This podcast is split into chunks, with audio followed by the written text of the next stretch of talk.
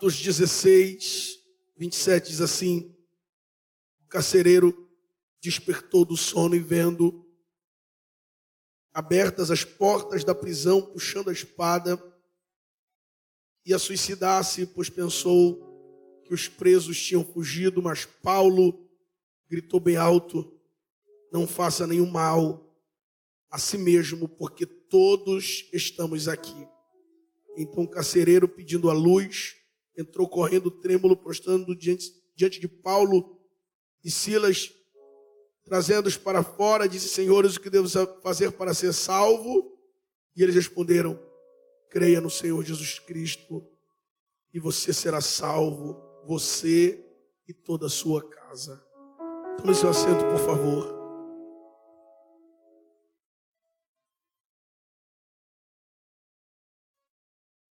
Queridos, um movimento que acontece aqui em Atos 16, porque o apóstolo Paulo, nesse Atos 16,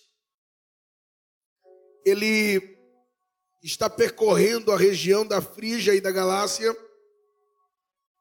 e ele quer pregar na província da Ásia. E a Bíblia diz que o Espírito do Senhor, o Espírito de Jesus, o impediu.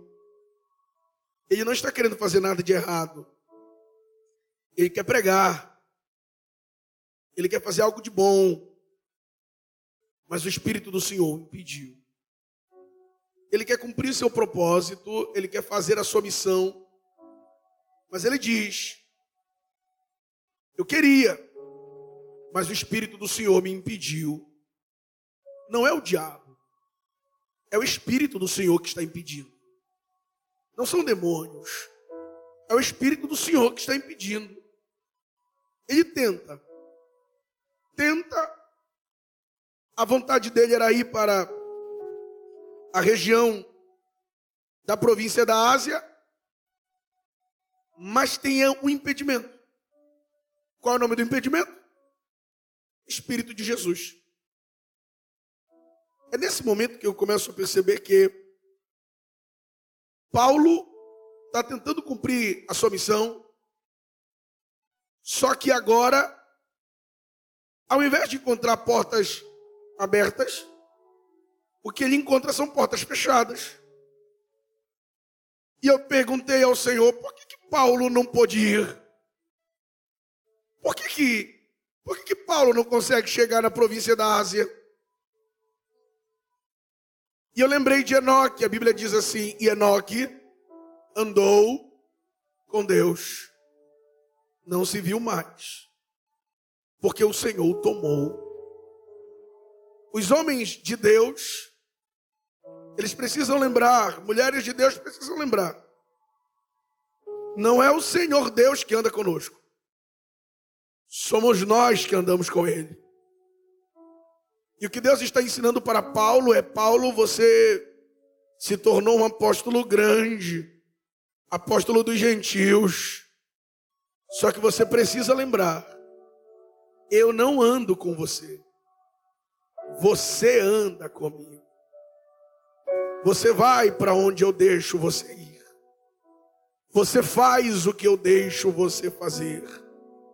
E às vezes as portas fechadas não é nada além do que Deus te trazendo de volta para a direção dele. Porque quem anda com Deus precisa andar na direção de Deus. Aí Paulo continua dizendo: Eu tentei, eu quis ir para a Bitínia, mas Deus não me permite, e eu comecei a contornar a Mísia. É Paulo que está dizendo, eu contornei a Mísia. O que é que Paulo está dizendo? Eu fiquei dando voltas ao redor de um mesmo lugar. Eu queria ir, não deu certo. Eu queria ir, não deu certo.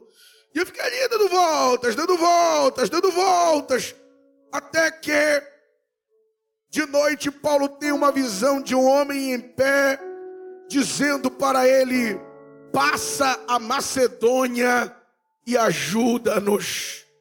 É interessante porque Paulo diz: Eu estava contornando a mísia, está dando voltas, não sai do lugar, e a pergunta é por quê?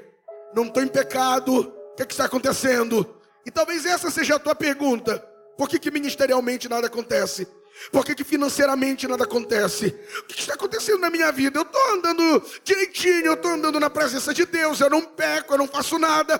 Por que, que a minha vida está dando voltas? E o Senhor te trouxe neste lugar para te explicar que só tem um jeito de você avançar, e não é escolhendo para onde quer ir, é andando na direção de Deus.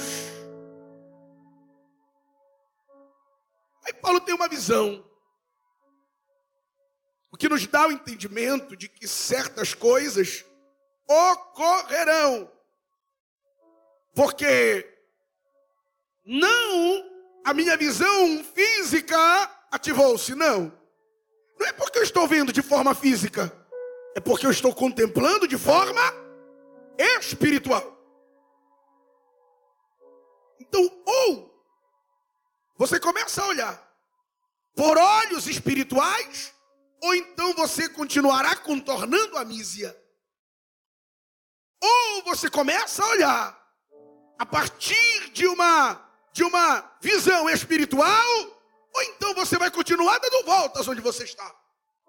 Aí Paulo diz: Eu tive uma visão. Qual é a visão, Paulo? Aí Paulo diz assim: Eu vi um varão macedônio que estava em pé, e ele dizia: Passe a Macedônia e ajuda-nos. A grande pergunta é: o homem tem uma visão. Como é que depois de ter uma visão, logo ele obedece? Quem é esse varão? Quem é o varão que está falando com Paulo? Que faz com que Paulo largue tudo e comece a querer ir para a região da Macedônia. Foi porque ele teve uma visão? Não. Não é simplesmente a visão. Mas aqui é quem a visão representa. Porque o homem aparece para Paulo e esse homem representa um povo. Ele diz: passe a Macedônia, ajuda-nos. Esse homem está representando um povo. Pastor, mas o que isso tem a ver? Porque no início da caminhada de Paulo, Paulo está indo com cartas para prender e afligir o povo de Deus. E ele está indo. De repente aparece uma luz. Ele cai. E quando ele cai, a Bíblia diz que ele pergunta: Quem és, Senhor? E a voz que falava com ele dizia: Eu sou Jesus. Agora eu vou representar o povo. A quem tu persegues. Um homem que me aparece, que representa um povo. Peraí, eu já vi isso. Ele não diz o nome, mas eu já sei quem é. Ele não diz que é ele, mas eu reconheço pelo jeito que fala. Ele não diz que é ele, mas as características, a formulação das palavras, como ele organiza essa frase, me lembra bem de alguém que já me apareceu. Aí eu entendi o mistério da direção. O mistério da direção é esse. Quando eu não sei que é Jesus, ele diz: Assim diz o Senhor teu Deus. Só que depois de um tempo, ele espera que sem precisar dizer que é ele, eu consiga reconhecer quando é Jesus que está falando comigo. Levante sua mão para o céu. O tempo passou. E Paulo tem um desafio. Qual é o desafio? Reconhecer que aquele varão com roupa de macedônio não é outro, é o mestre que aquelas frases, que aquela frase passa a Macedônia e ajuda-nos, é o Cristo dizendo: sou eu representando um povo e dando direção para a sua vida e para a sua caminhada.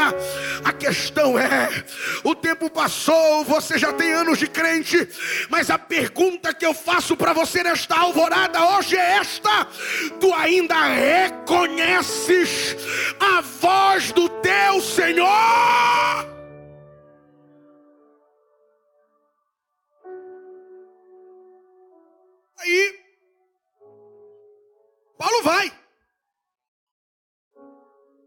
Ele diz: E tendo navegado de Troades, fomos discretamente para Samotrácia. No dia seguinte, para Neápolis. Pastor, não estou entendendo. Vai acontecer libertação em Filipos da Macedônia. Vai. Vai acontecer muita coisa tremenda na Macedônia. Vai.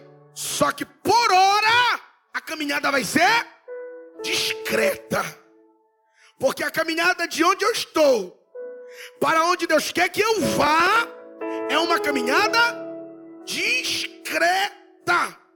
Porque a caminhada da obediência até onde Deus quer que eu vá, geralmente é uma caminhada onde tem gente enferma, mas eu não consigo curá-las.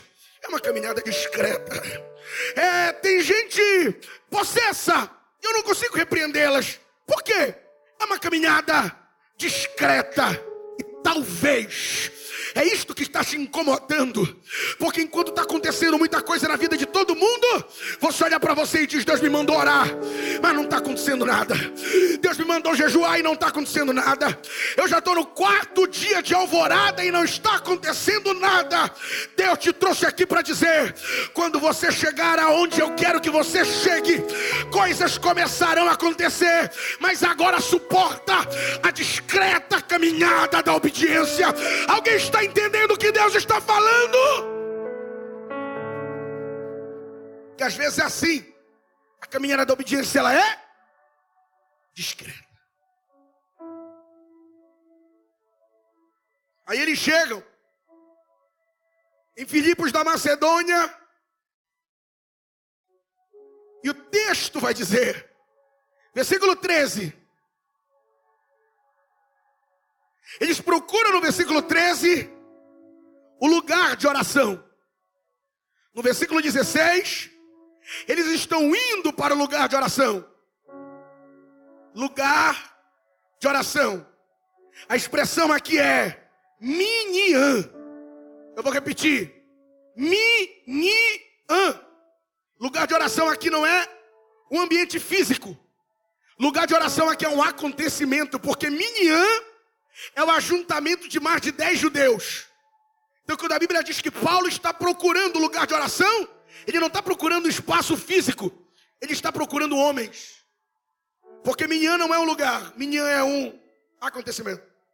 Então, Paulo chega em Filipos e ele começa: Quer orar? Quero. Vem. E Silas, falta só agora, falta só mais sete. Vamos atrás. E Paulo está andando em Filipos procurando gente para orar. Quer orar? Ora. Por quê? Minian, amigo, Minian. Nosso lugar de oração não é ambiente geográfico. Lugar de oração aqui é acontecimento. Quando Paulo, no versículo 16, está indo para o lugar de oração, é porque ele já encontrou pelo menos 10 judeus que oram. 10 homens que oram. Que a verdade é uma. Eu preciso aprender a selecionar quem anda comigo em Filipos, porque não é apenas estar no lugar onde Deus quer que eu esteja, as pessoas precisam ser as certas. E esse Paulo que está procurando gente para orar com ele, olha irmãos, isso aqui, isso aqui é, é, é, é o eterno falando conosco. Porque quando Paulo está procurando gente para orar com ele, encontra, é quando ele encontra o povo que ora. E ele não para. Quer orar, quer orar, Quer orar? Quero. Quem quer orar? Quando o povo quer orar, sabe que tem oração, o povo vai. Só que enquanto Paulo está procurando saber quem quer orar, aparece uma jovem. E essa jovem começa a dizer: Esses daí são servos do Altíssimo. Aí Paulo olhou,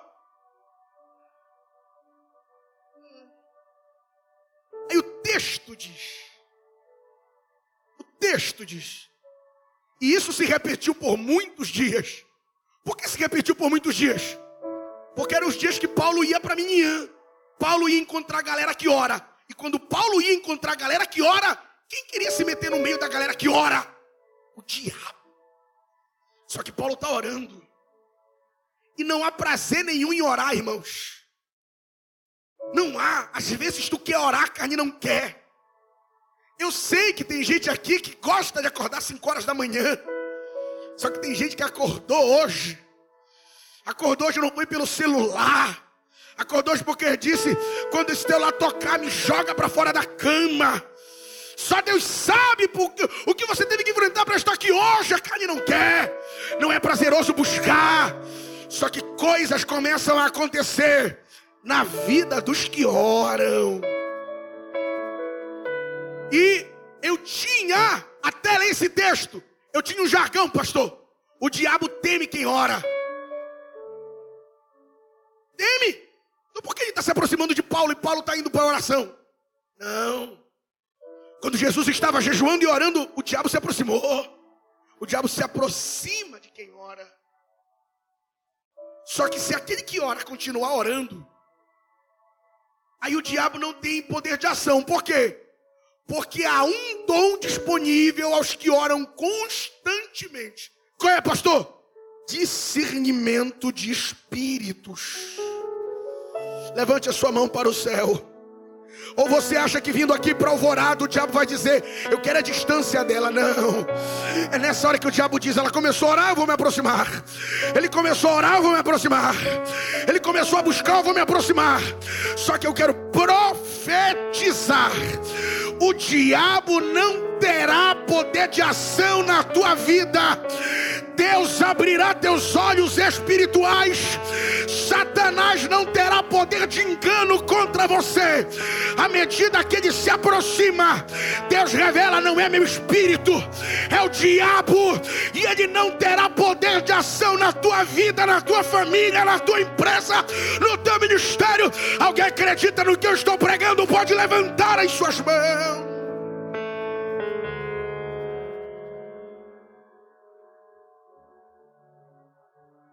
E aí é de tanto orar que um dia a menina chega e diz: servo do Altíssimo. Aí Paulo diz: não, eu, eu sei quem está aí. Porque nós não podemos nos acostumar com o diabo, irmãos. Olhe para quem está do seu lado e diga: não se acostume com o diabo. Por favor, diga de novo. Não se acostume com a ação do diabo. O diabo fala uma vez, duas, três, quatro, cinco, que é para ver se a gente se acostuma. É para ver se a gente se acostuma com algumas festas que acontecem em Belém. Normal, normal. Vai acontecer, vai ter um povo andando atrás de uma imagem, tranquilo, não tem problema. Vai acontecer as, as, as paradas de orgulho de todas as naturezas. E o diabo está tentando fazer a gente achar isso normal. Mas a igreja está dizendo, não é normal, não é normal, não é normal. E o Espírito em nós está dizendo, não considere isso normal. E foi para isso que eu te trouxe para Filipos, eu te trouxe para Filipos, Paulo, para que você aqui pudesse usar a autoridade do meu nome para repreender essas potestades. A nossa luta não é contra a carne, a nossa luta não é contra o sangue. Mas se a igreja chega, o diabo sai. Porque as potestades estão nas regiões celestiais. Mas o apóstolo Paulo escreve dizendo: Mas ele nos assentou nas regiões celestiais. O que é que Deus faz? O diabo entra no ambiente e toma conta. Deus leva a igreja para o ambiente, para a igreja expulsar Satanás. Deus te trouxe aqui para dizer: te dou poder para repreender Satanás de dentro da tua casa, da tua empresa, do teu bairro, desta cidade. Quem crê?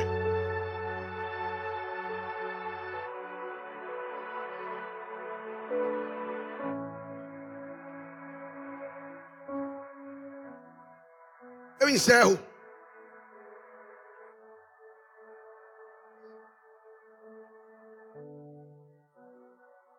Paulo expulsa o demônio. Quando os donos da menina viram que não dava mais para lucrar com a menina, bateram em Paulo.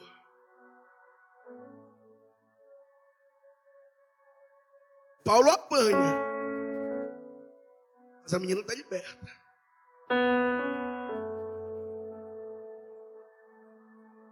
Há um certo tipo de crente que o diabo quer gerar hoje, pastor. Não é Jesus, é o diabo. é um tipo de crente que não tem coragem mais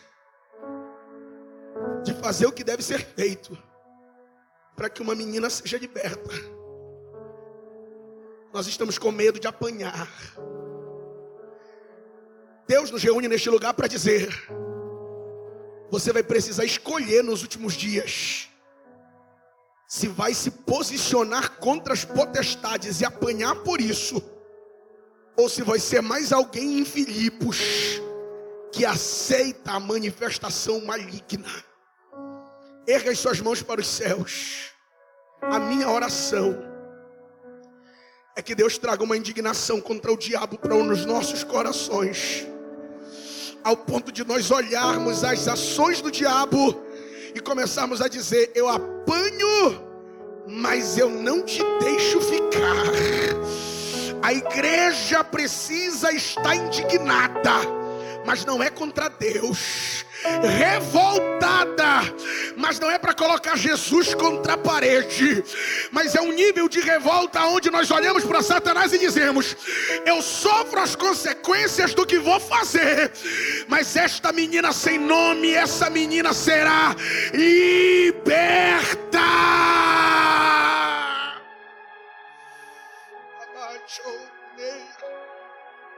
Aleluia. Aí ele apanha. Ele apanha. Eu encerro agora. Ele apanha. Versículo 25. Olha o mistério. Por volta da meia-noite.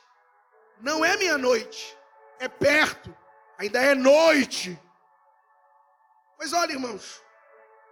Por volta da meia-noite. E aqui no versículo 9, Paulo diz: à noite à noite, por volta da meia-noite. Versículo 9, à noite Paulo teve uma visão. Versículo 25, por volta da meia-noite, ainda é a noite. Tem coisas faladas em um versículo, pastor, que não são contadas em outro. Mas como é que Paulo teve uma visão no versículo 9?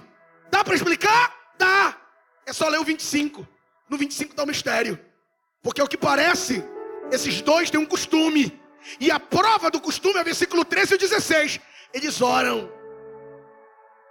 Então a revelação do versículo 9 não veio à toa. Veio para um Paulo e Silas que oram. Eles oram no 9, chegam em Filipos, oram no versículo 13, oram no versículo 16, e agora no 25 se torna mais evidente que de noite eles oram. Pastor, o que, que tem? O que, que tem? É que na maioria das vezes você vai orar e não vai acontecer nada. Só que vai acontecer um versículo 9 na tua vida. E no versículo 9 tu tem uma visão. Eita! E se tu precisar, e tu continuar orando, no versículo 25 um tremor acontece na terra. Erga as suas mãos para os céus. Coisas sobrenaturais não acontecem por um acaso coisas sobrenaturais acontecem justamente com Paulo e Silas. E por quê? Porque Paulo é um teólogo? Não, porque Paulo ora. Porque Silas é um bom missionário? Não, porque Silas ora. E agora eles estão quebrados, eles estão arrebentados. E a questão é: presos, torturados e humilhados, o que a gente faz? A gente recua da oração ou continua? Eu imagino olhando para o outro dizendo: Nós já apanhamos, não vamos quebrar o propósito, porque o mistério está em começar propósitos e terminar propósitos. Vamos continuar cantando e orando. E é nesta hora em que eles estão cantando e orando que o texto diz: E de repente, de repente não é para qualquer um, de repente é para homens e mulheres que oram. De repente não é para qualquer povo, de repente é para um povo que ora. De repente, aleluia. A Bíblia diz que começou a tremer, tremer a prisão, sacudir alicerces. Deus te trouxe aqui para dizer: eventos sobrenaturais são para homens e mulheres que oram. Fique em pé, por favor.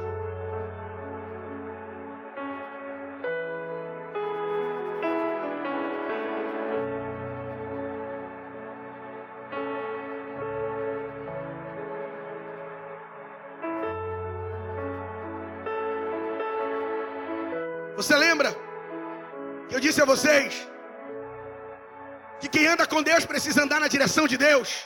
Vocês lembram? Aí Deus abre a porta. Eu imagino o povo dizendo: abriu a porta, passa, vai, atravessa. Aí Paulo olha para Silas. Deus te mandou sair, Paulo?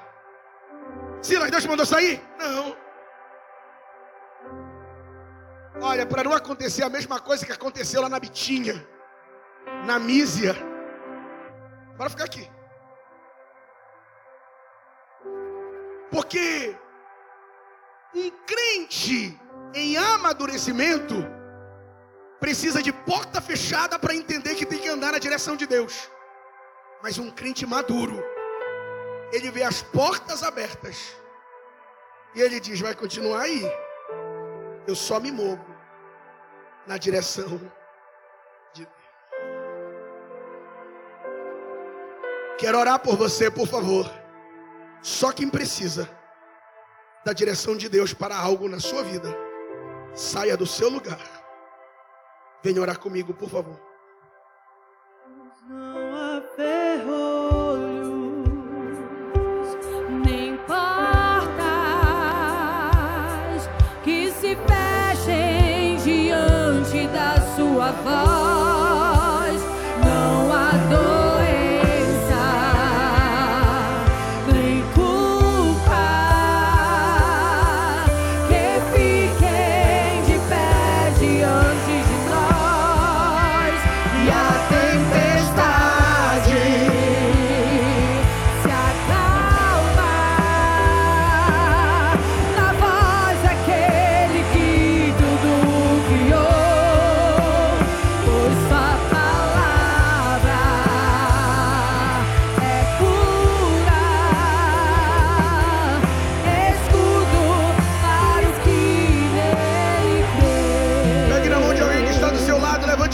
Pessoa. Pegue na mão de alguém, levante a mão dela, levante a mão dele. Diga bem alto: não é porque a porta está aberta que é para te passar. Diga, não é porque a porta está aberta que é tempo de sair.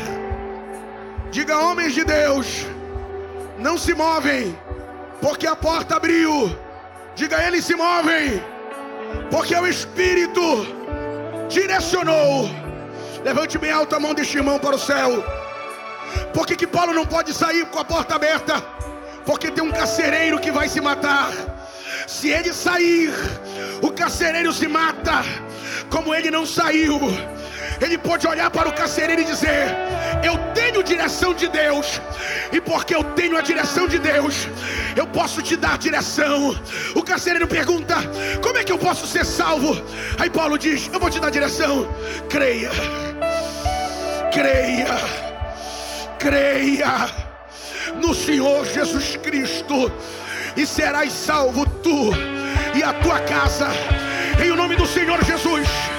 O Deus que te dá direção esta manhã é para que você seja um farol para quem está perdido. Oh glória! Oh glória! Receba esta manhã direção de Deus direção de Deus, direção de Deus, direção de Deus. Quem